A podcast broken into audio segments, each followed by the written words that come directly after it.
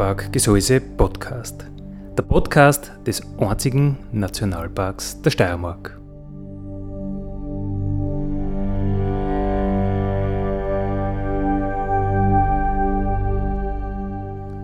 Alle zwei Wochen neu mit Themen aus dem Nationalpark Gesäuse und aus der Nationalparkregion. Dale,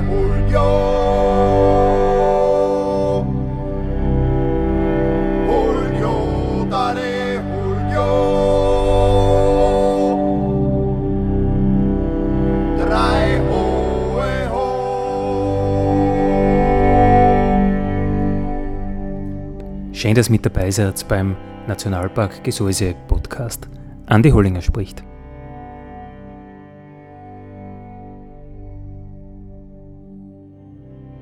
Unser heutiges Thema ist sportliches. Trans Nationalpark heißt die Sache.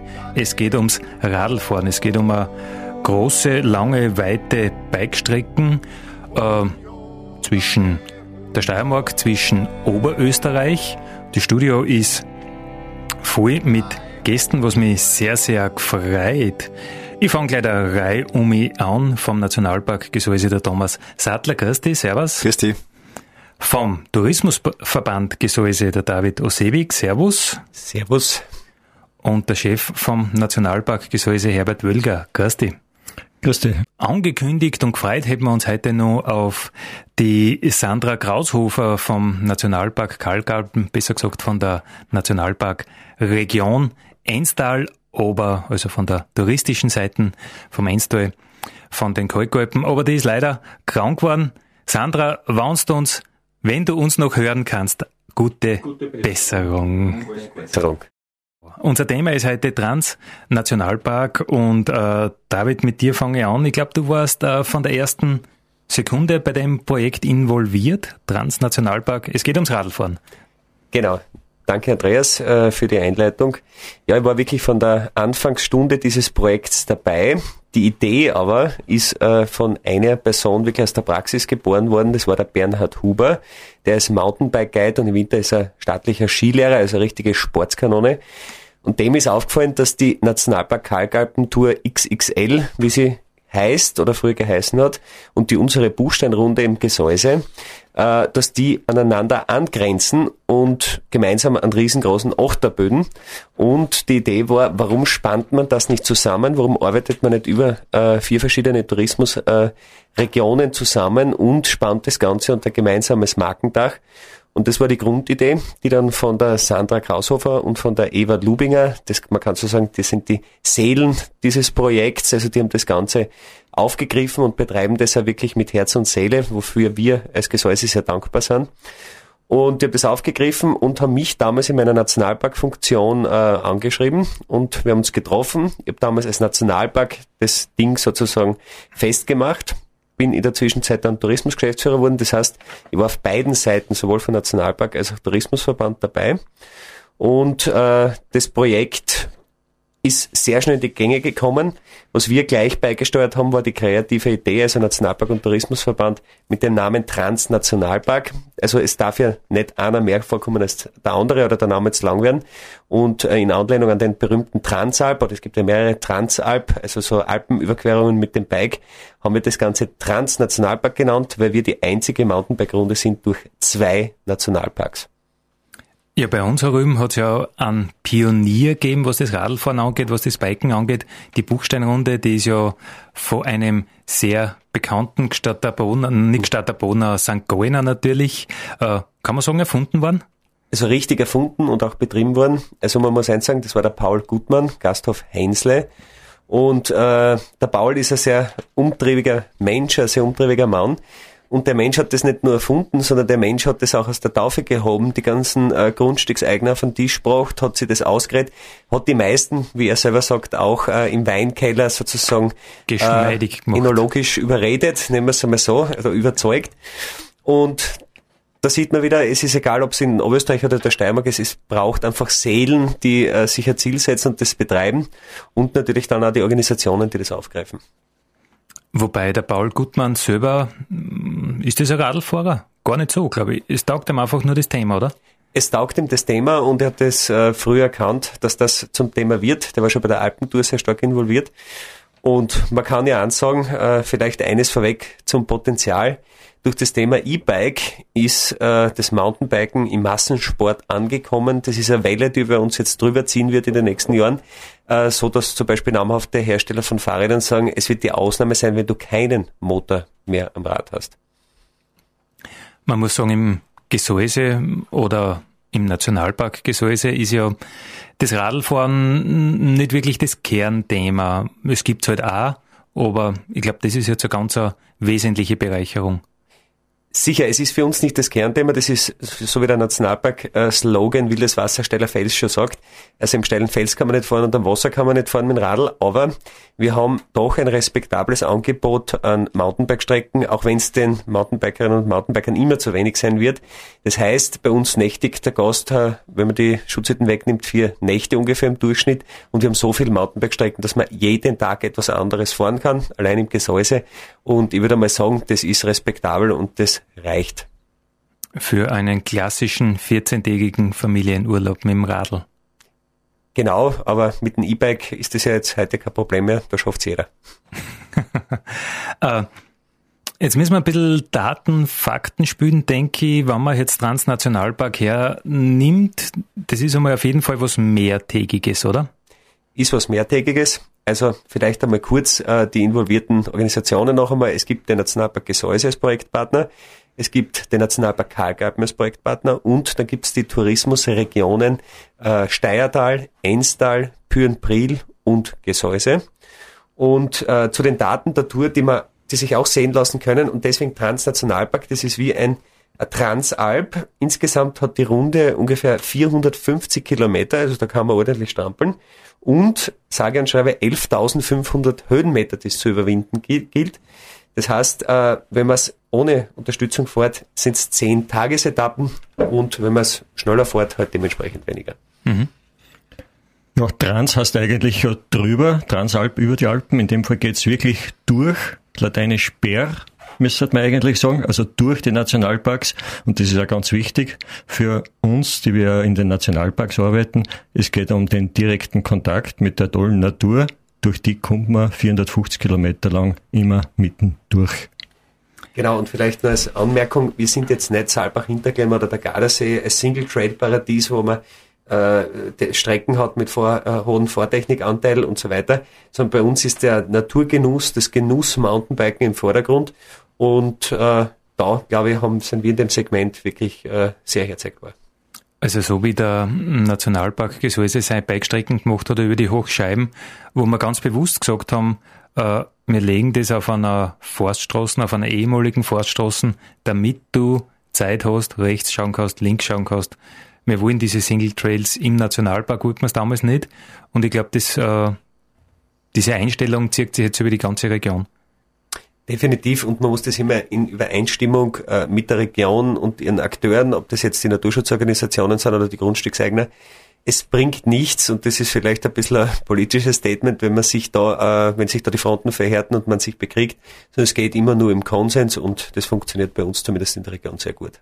Herbert, ähm, wann ich jetzt Trans-Nationalpark die Strecken vor mit dem Radl, äh, 11.000 Kilometer haben wir gehört, äh, du bist ja Direktor von Orm dieser beiden Nationalparks. Äh, was ist da das Besondere jetzt naturkundlich? Warum? Was kann ich da erleben, was ich in anderen Biker-Gegenden vielleicht so nicht erleben kann? Gleich dazu, äh, kleine Retourkutsche vielleicht, die Stimmen haben wir nicht gehört, aber 11.000 Kilometer hat sie nicht, sondern 11.000 Höhenmeter. Diese Transnationalpark geht durch zwei Nationalparks und ein bisschen außerhalb der Nationalparks und vor allem durch Mitteleuropa größtes naturnahes Waldgebiet. In die zwei Nationalparks haben wir ganz was Besonderes. Nationalpark Kalkalpen, um mit dem Gast zu beginnen, hat 80 Prozent Waldanteil, ist ein riesen, riesengroßes Waldgebiet, ein wildes, ist äh, Weltnaturerbe, das erste Weltnaturerbe, das wir jetzt überhaupt in Österreich haben, mit seinen Buchenwäldern. Das Wildnisgebiet Dürnstein ist da dabei. Und äh, der Nationalpark Gesäuse hat ein bisschen weniger Wald, der ist genauso wild, aber wir haben das Wasser, das wilde Wasser und den steilen Fels. Und durch diese zwei ganz wunderbaren, einzigartigen Naturlandschaften und auch äh, biologische äh, Highlights für unser schönes Land Österreich kann man da durchfahren. Nicht? Also das ist schon eine ganz besondere Gegend. Und äh, wir heißen ja nicht Nationalpark Gehäuse. Das heißt, wir sind das Gesäuse kein Gehäuse, sprich äh, draußen ist wichtig. Und uns ist wichtig, dass die Leute ausgängen und durchaus auch in den Nationalpark äh, äh, hineingehen oder hineinfahren mit dem Fahrrad dort, wo es erlaubt ist, solange sie Respekt haben, Respekt vor der Natur, vor dem Nationalpark und seinen Zielen. Man könnte sagen, ein bisschen in Abwanderung von dem, Abwandlung von dem äh, Sprichwort, was ich nicht weiß, nicht, was ich nicht weiß, im Sinne von, äh, was ich nicht kenne, macht mich nicht heiß. Das heißt, wenn wir unsere Nationalparks ja nicht Herz sagen und unsere schöne Natur, dann wird es auch keiner schätzen. Darum ist es sehr wichtig, dass die Leute äh, sehen und spüren und äh, drinnen sind in den Nationalparks. Aber jetzt konkret, wenn ich mit dem Radl durchfahre, das, was mir am stärksten auffallen wird, ist das unterschiedliche Waldbild. Nehme ich jetzt einmal an, oder? Wenn ich jetzt im Herbst Fahrrad, dann haben wir da Baumartendurchmischung, die ich vielleicht woanders nicht hätte. Diese Verwilderung der Wälder, also die zurück zum Urwald, das fällt auf. Ich habe heute ein bisschen äh, nachgeschaut, was so die ersten Fahrer, die jetzt auf dieser neuen Radstrecke, zumindest seitdem so heißt, unterwegs sind, äh, äh, kommentieren. Und da gibt's so Kommentare wie, das ist ja ganz interessant, äh, ich habe mir plötzlich, äh, weil bewusst äh, weil es mir bewusst gemacht worden ist, äh, die Wälder und die Landschaft ein bisschen genauer angeschaut und da liegen ja plötzlich die Bäume kreuz und quer, das müssen sie nicht, aber das ist halt ein Zeichen von einer äh, Rückkehr in Richtung Urwald und das kann man dort auf dieser Strecke auf weiten Teilen erleben. Das kann man sonst nirgends so in dieser Art und Weise äh, sehen. Und das ist, äh, äh, das ist, glaube ich, das, was man äh, auch als, äh, als bewusster, aber jetzt nicht unbedingt als Nationalpark-Insider sofort wahrnimmt, wenn man da die Strecken entlang fährt. Nicht so zusammengerammt, nicht so aufgerammt, ein bisschen verwüdert. Aber das ist ein, ein sehr, sehr positives Zeichen, wann das ohne großes äh, mit dem Daumen draufdrücken die ersten Gäste, die ersten Fahrer von dieser Transnationalparkstrecken von sich aus schon kommentieren und, und draufkommen. Ja, das äh, war ein, äh, ein Gast, der ist in Oberösterreich in den Nationalpark gefahren und äh, hat er zufällig eine Stelle erwischt, äh, wo sozusagen äh, die, die Strecke entlang der Nationalparkgrenze verläuft und da ist auf, auf einer Seite vom Bach diese Waldwildnis, die sie äh, äh, also den, den Wald, der sich in Richtung Wildnis entwickelt und wo das schon sichtbar wird und auf der anderen Seite den ganz normalen Wirtschaftswald, den wir auch brauchen, aber wo es einen anderen Zusammenhang gibt und wo vor allem optisch das Bild ganz ein anderes ist. Nicht? Und ja, das ist eh äh, auch unser Ziel, dass wir also die Unterschiede auch äh, herzagen und wenn man so Strecken hat, wo man im Nationalpark ist, dann wieder mal ein bisschen draußen verschiedene Waldbilder sieht, auch durchaus sehr naturnahe Wirtschaftswälder sieht. Das macht unsere Gegend da ja auch aus, dass es das bei uns gibt. Das heißt, wir haben keine Plantagen wie in anderen äh, Erdteilen, sondern wir haben auch, äh, mehr oder weniger und in unserem Fall da in der Gegend äh, eher mehr Wirtschaft, äh, naturnahe Wirtschaftswälder und das ist alles ganz, ganz interessant äh, mit dem Fahrrad da zu sehen. Es gehört halt dazu, dass man nicht schnell fährt, weil wenn man schnell fährt, sind die Bahn äh, ein bisschen äh, schwer zum Sehen und vor allem der Schweiß in den Augen trübt. das Empfinden, glaube ich, auch ein bisschen. Aber das hat der David zuerst schon gesagt, äh, bei uns geht es um die Genussradler oder die, die die Natur aufnehmen wollen, ein bisschen schneller halt als zu Fuß, aber nicht unbedingt die Sportskanonen, wird es auch ein paar geben, aber die nichts anderes im Sinne haben, als wir möglichst schnell und möglichst viele Höhenmeter zu machen. Ähm, wo siehst du als Nationalparkdirektor überhaupt den, ähm, naja, den, den Sinn oder worin liegt äh, das Interesse eines Nationalparks bei so einem doch touristischen Angebot mitzumachen? Also was hat der Nationalpark davon, dass es so eine Bikestrecken gibt, 450 Kilometer, 11.000 nicht Kilometer, sondern Höhenmeter? Es ist zum einen ein touristisches Angebot. Wir werden vielleicht äh, später noch auf die äh, als Thema machen, dass man diesen Weg auch buchen kann. Das heißt, da werden auch Umsätze generiert. Aber es ist ja auch ein Erlebnisangebot. Und das steht ja bei uns sogar im, in unserem Regelwerk vom Nationalpark drinnen, dass man das Erlebnis fördern und machbar machen sollte. Nicht? Und das ist durchaus ein Naturerlebnis, wenn man äh, mit dem Rad in angemessener Geschwindigkeit und dort, wo man es darf, durch den Nationalpark radelt. Nicht? Also Erlebnis äh, passt ganz hervorragend zum Nationalpark. Eigentlich kann man sagen, äh, ein Nationalpark internationalen Formats ist die am allerstrengsten geschützte, aber noch erlebbare Landschaft. Ja, es gibt dann ein bisschen Abstufung also strenger geschützt und auch noch erlebbar wäre Wildnisgebiet. Da gibt es zwei Kategorien, also die Kategorie B, aber da habe ich schon ganz strenge, äh, We ein strenges Wegegebot und so weiter. Aber es ist richtig ein breites Erlebnisangebot zusammen mit strengem Naturschutz. Äh, da ist äh, der Nationalpark sicher weltweit die Königsklasse, ja, kann man so sagen. Und in das ganze Naturerleben, äh, in das ganze ähm, Begreifen im wahrsten Sinne, äh, reiht sie halt neben anderen Sportarten, wie eben das Klettern, wie eben das Wandern, wie eben auf der Eins der Wassersport eben auch das Radlfahren ein. Genau, das ist beim Wassersport da so, wie beim Radlfahren. Äh, man kann den so betreiben, dass äh, Fun im Vordergrund ist, oder man kann es so betreiben, dass das ein Naturerlebnis im Vordergrund ist, nicht? Und je nachdem, in welche Richtung das das Pendel schwingt, äh, wird es für uns äh, mehr oder weniger okay sein. Ja, ich denke, das ist logisch, dass ein Nationalpark immer Interesse hat, dass die Leute äh, schauen, staunen, wahrnehmen. Äh, Gott, die Gesäuse-Region ist ja, ist ja seit Jahrhunderten genau für das bekannt, weil wenn ich an die naturkundliche Forschung denke, Stichwort Pater Gabriel Strobel, der hat ja vor 140 Jahren auch schon nichts anderes gemacht, als dass er sich sportlich betätigt hat, geschaut hat, gestaunt hat, was gibt's da alles. Ganz genau. Und das, dass man bei uns also äh, die Muskelkraft so sehr benötigt, um überall hinzukommen, das prägt ja auch äh, das Gebiet. Das ist ein Feature, das äh, der David sozusagen als, als Regionsmerkmal ganz stark, ich würde sogar sagen, braucht und das also äußerst kompatibel mit dem Naturschutzgedanken ist. Da müssen wir jetzt wieder die Ina Geier mit ihrem Zitat bemühen. Es geht einfach nicht anders. Die Ina Geier von den Bergwelten hat einfach einen Gesäuseartikel geschrieben mit den äh, Worten unversaut und schweißtreibend. Ich glaube, das passt perfekt. Das ist mir auf der Zunge gelegen, aber sagen darfst das nur du als Co-Autor. Na, die Ina hat gesagt, das muss gesagt werden und ich darf das auch sagen. Eins hat halt auch äh, die Strecken Transnationalpark gemeinsam.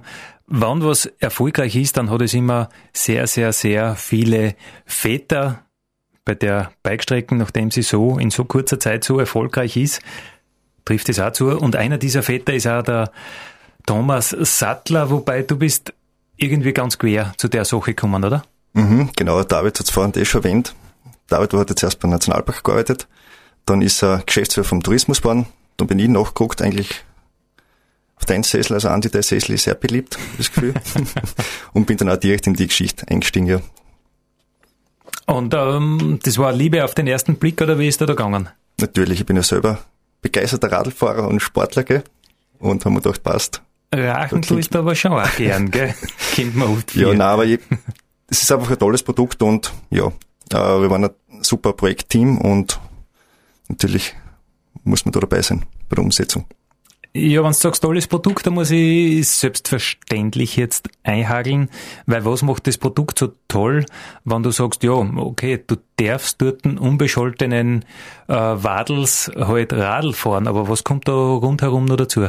Wir haben es heute schon ein paar Mal gehört, David hat schon erwähnt und der Herbert auch. Es ist äh, ein Genussradeln.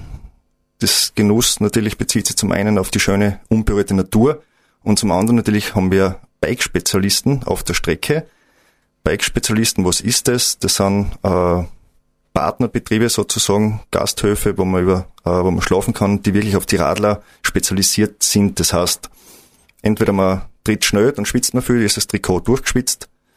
Oder wenn man in E-Motor, sage ich mal, wenn man mit einem E-Bike fährt, viel auftritt, man schwitzt weniger, man putzt sie am Abend beim Essen an, dann kann man die Trikots zum Beispiel waschen.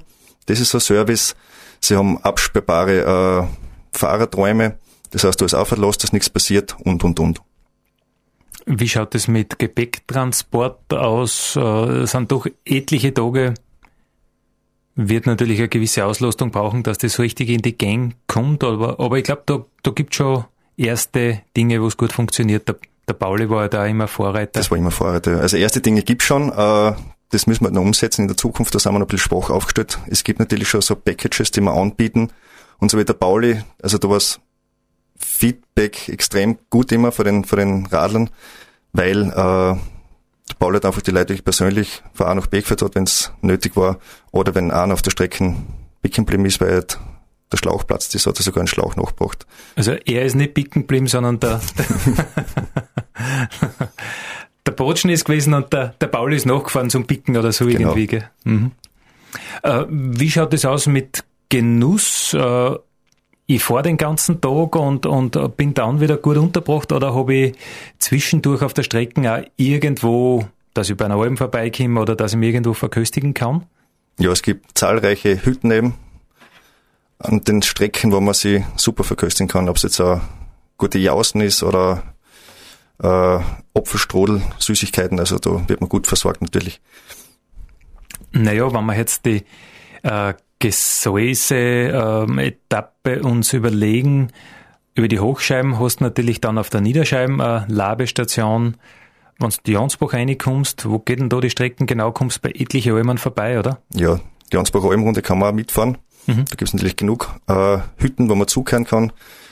Äh, und sich verwöhnen lassen kann. Wir haben ja schon eine offizielle Pressefahrt gehabt. Und das ist auch sehr gut angekommen. Da sind wir über Hochscheiben, Niederscheiben gefahren. Bei der Kreusenalm waren wir, bei der Gretel, der das super Jausen gekriegt hat. Steierkastbrot, also es war jeder nur begeistert. Das heißt, da brauchen, da brauchen wir uns nicht verstecken. Wenn ich da einhaken darf, einer der Journalisten hat den Namen geprägt, es soll jetzt nicht Transnationalpark, sondern Transalkoholiker heißen. also es gibt für, für, für alle Orten von Lebewesen, glaube ich, genug Raum in diesen Nationalparks, von den Genussspechten bis zu den Schnapsdrosseln, glaube ich, sind alle sehr, sehr gut aufgehoben, oder? Das sind alles Wildtiere, die in Nationalparks einfach hinkehren. Geschützt genau. kehren. Äh, Thomas, du warst ja mehr in der Projektphase, warst du mehr äh, in der Umsetzung zuständig äh, für, für Webauftritt und fürs Design und, und diese ganzen Dinge. Da habt ihr euch ja doch ganz schön weit aus dem Fenster gelernt. Mm, ja, aus dem Fenster gelernt. Wir haben etwas Neues probiert. Also wir haben uns im Projektteam gleich abgesprochen, wer was übernehmen sollte. Der David und ich haben gesagt, wir machen den Webauftritt und dann in späterer Folge auch das Social Media, also Facebook. Das machen wir gern, da kennen wir uns aus. Ja, die Website ist auch schon online. Das ist www.transnationalpark.at. Und was natürlich gleich auffällt, wenn man auf die Seiten geht, die Bildsprache ist ganz eine eigene. Das heißt, da haben wir schon, wie du gesagt hast, ein bisschen aus dem Fenster gelernt, weil wir gesagt haben, wir brauchen was anderes, was wirklich pfeift und was einfach einen guten Wiedererkennungswert hat. Das heißt, wir haben teilweise die Imagebilder, äh, Duplex nennt sie das, das sind in der CI-Farbe, in der blauen Transnationalpark-Farbe eingefärbt und ja, ich wollte schon sagen, eure Bilder sind ein wenig blaustichig. ja, bewusst. bewusst. Äh, seit der Eröffnung, die war, das ist noch nicht lange aus, oder? Das war jetzt im Herbst einmal? Mhm, Anfang Herbst, also Anfang September war das. Mit einer Pressefahrt und so weiter, da ist schon sehr viel passiert. Hast du das Gefühl, dass äh, in Bikerkreisen das schon sehr, sehr gut verankert ist, sehr, sehr gut angenommen wird? Ja, also wie gesagt, ähm, also die Pressefahrt, muss ich echt sagen, war totaler Erfolg. Es waren alle begeistert. Ähm, es waren auch tolle Vertreter da. Und wie gesagt, Social Media haben wir jetzt auch begonnen, dass wir das bewerben auf Facebook. Und David, du weißt das vielleicht genauer, wie viel genau, innerhalb Rennen haben wir jetzt mittlerweile? drei Wochen schon bei fast 3000 Likes. Mhm. Und sehr positive Kommentare. Das heißt, es wird äh, dieses Nationalpark-Thema doch auch sehr positiv aufgenommen, weil wenn ich so denke an die Gründung vom Nationalpark Schwarzwald zum Beispiel, da war ganz oft dieses nicht zaumkramt sein, diese, diese Waldhygiene, die die Leute, ich meine, die Deutschen sind da vielleicht nur ein bisschen pingeliger wie die Österreicher, aber, aber diese Waldhygiene, die die Leute gefordert haben, äh, aber wenn das äh, gute, gute Kommentare hat, dann ist es offenbar ähm, wohlwollend zur Kenntnis genommen, dass Wildnis auch wieder sein darf. Wildnis ist ja dann doch eine Kulturleistung irgendwo, Wildnis zulassen. Auf alle Fälle, also wie du sagst, Wildnis und die Nationalparks sind über jeden Zweifel erhaben in der Kommunikation und in den Kommentaren. Das einzige Minimalproblem ist, und das habe ich schon erwähnt, äh, das sind die verhärteten Fronten zwischen den, äh, sagen wir so, Hardcore-Bikern und Hardcore-Grundstücksbesitzern. Also das wird auch ins Internet getragen und da müssen wir sehr gut moderieren und auch gegebenenfalls ein bisschen was ausblenden, weil es gehören gewisse Grundsatzdiskussionen nicht in einen Auftritt von Nationalpark und äh, Tourismusverband. Das heißt, natürlich gibt's die Hardliner auf beiden Seiten und natürlich wird äh, ausgeschüttete Bikestrecken äh, abseits dieser ausgeschütteten Strecken ein bisschen befahren, äh, was natürlich für großen Unmut sorgt. Jetzt haben wir eh schon das freigegeben und jetzt fahrt erst wieder dort, wo es nicht sein darf. Ja, aber ich will ja keinen treffen. Also diese Argumente, die man eh aus, aus, aus allen Bereichen kennt, ich glaube, das ist halt dann ein bisschen fad, oder? oder? Kann man so sehen.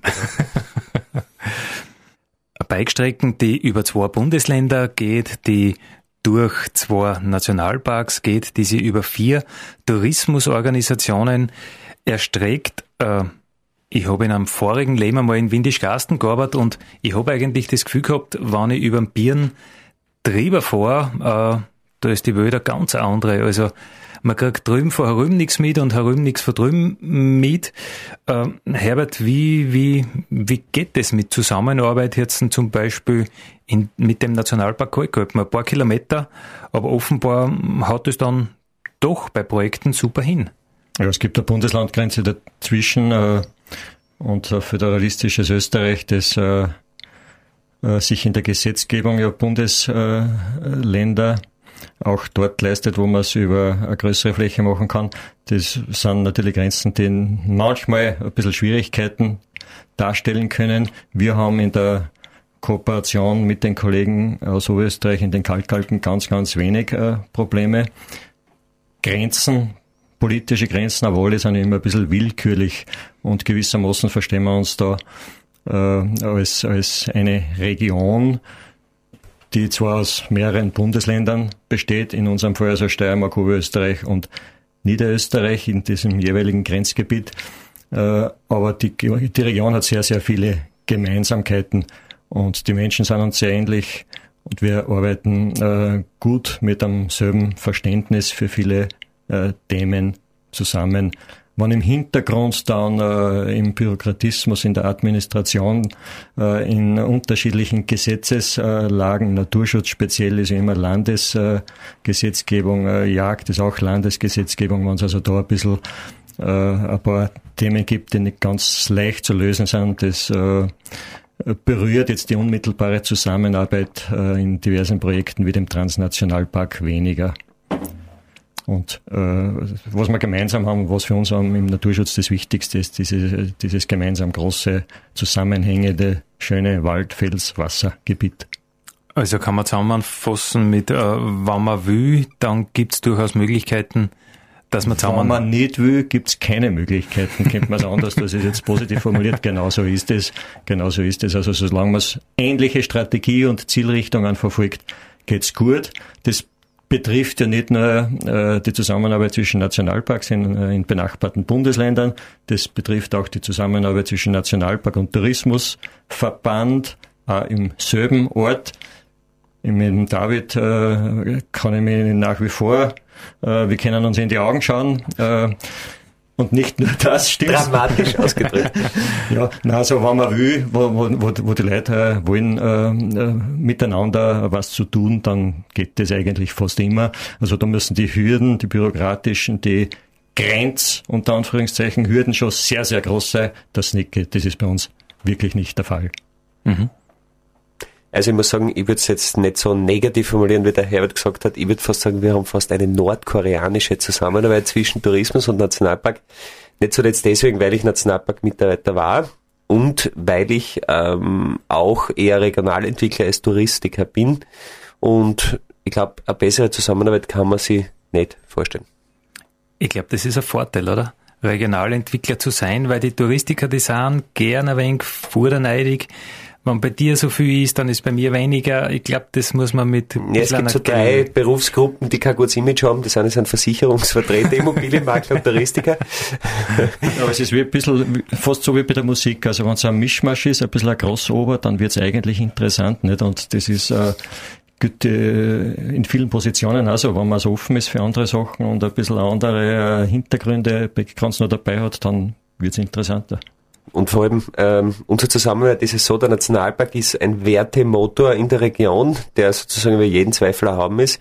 Und wir schauen halt, dass wir den Nationalpark sexy machen, sprich das Marketing drüberlegen und auch so gemeinsam auftreten, dass uns die Leute auch wirklich glauben und Vertrauen haben und Amen. sich gemeinsam mit uns entwickeln. Ja, ich war gestern äh, bei, einer, bei einer Pressekonferenz und es war ganz interessant, dass das jetzt auch von außen so gesehen wird. Der Nationalpark macht diese Werte, macht diese Fakten, auch zum Beispiel bei unserem Internetauftritt, das schaut ähm, alles geschmeidig aus, aber ist jetzt nicht die allerletzte ausgefeilte Mode. Äh, Im Gegensatz dazu, der Tourismusverband äh, ist da einfach im, im, im ich sage jetzt einmal, in der, in der letzten Mode weiß, was schick ist, weiß, was der Konsument, der Tourist sehen will. Und die Leute können diese Dinge jetzt da viel deutlicher unterscheiden, wie nur vor, vor etlichen Jahren, wo man gesagt hat, okay, das ist die touristische Seite, okay, das ist der Nationalpark, aber eigentlich schaut alles ähnlich aus. Ich glaube, da haben wir uns sehr, sehr gut in Abstimmung voneinander abgegrenzt. Ja, wobei es ja nicht so ist, dass jetzt die Werte plötzlich vom Nationalpark gemacht werden, äh, die gibt es seit über 100 Jahren mit leichten Veränderungen, aber das ist eine stetige Konstante. Und was neu ist bei uns, ist, dass der Tourismus sagt, wann das die Werte des Nationalparks sind und wir sind eine Nationalparkregion, dann sind das die Werte, die äh, mir als äh, Tourismusverband zugrunde liegen und auf die muss ich aufbauen. Und das ist gewissermaßen in dieser Konsequenz neu bei uns. Genau, und ich habe immer eine letzte Drohung gegenüber dem Herbert. Ich sage, ich kündige und setze ihm irgendeinen Hypertouristiker aus Ischgl hin. Dann kann er schauen, wie er weiterkommt. Ja, aber ist es nicht, ist es nicht wirklich ein Vorteil, wenn man sich messerscharf abgrenzen kann? Bei uns ist das, wenn du das haben willst, dann komm her. Und wenn du was anderes haben willst, komm einfach nicht zu uns, weil äh, wenn du da nicht wohlfühlst, wenn du Halligalli fortgehen auf die Nacht mit High Heels haben willst, es tut zwar uns persönlich im Herzen weh, aber ja, eigentlich haben wir das nicht. Gell? Ich meine, da muss ich sagen, dass das äh, Gesäuse begnadet oder kann man sagen, mit voller Hosen ist leicht stinken auf gut steirisch. Das Gesäuse kann das, weil das Gesäuse tatsächlich zu einem zu einer der schönsten Regionen des Alpenbogens gehört.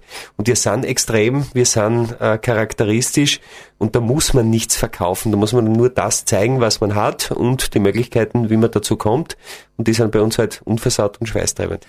Trans-Nationalpark. David, wenn ich dich jetzt frage, was hat das in deinem Portfolio für einen, für einen Stöhnwert?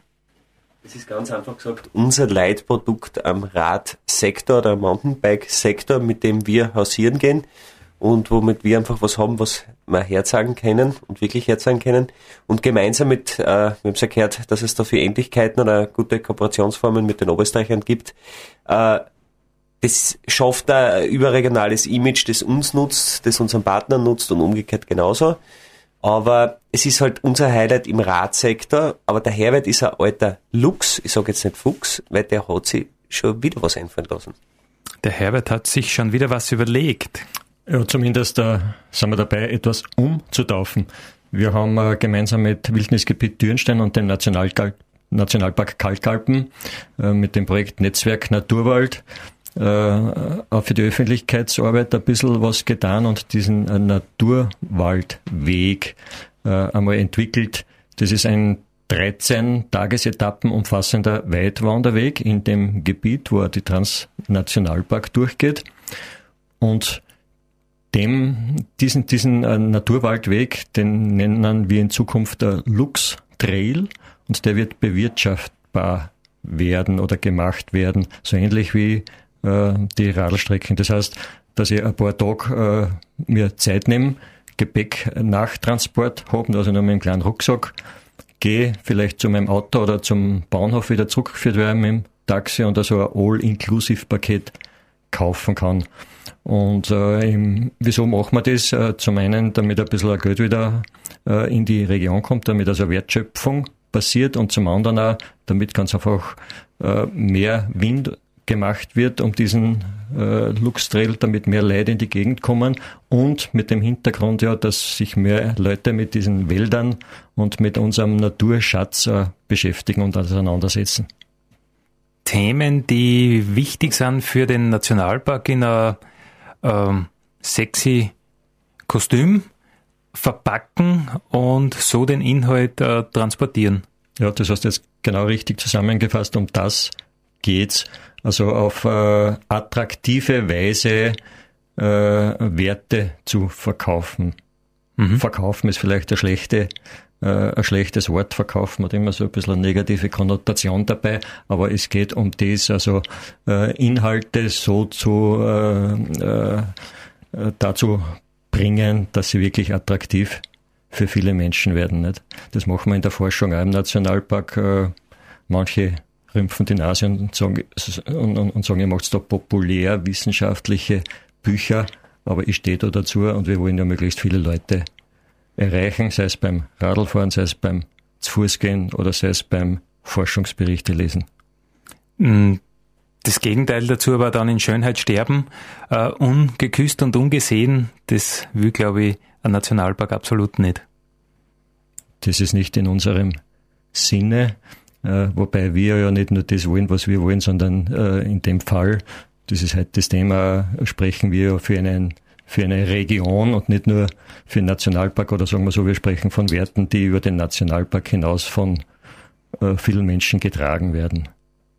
Über eine ganze Region, über eigentlich zwei Bundesländer in dem Fall, aber. Drei Bundesländer, Niederösterreich nicht vergessen. Ja, ja, äh, in dem Fall zwei Bundesländer bei der Transnationalpark, aber drei Bundesländer in der Zukunftsvision mit dem, mit dem Luxtrail.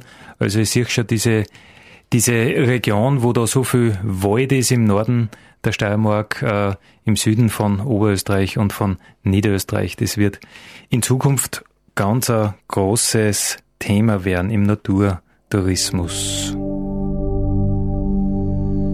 Daddy,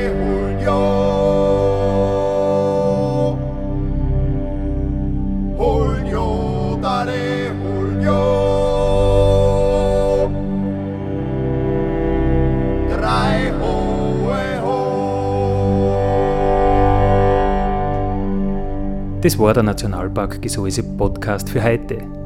Ich freue mich, wenn ihr wieder mit dabei seid in 14 Tagen. Vielen Dank.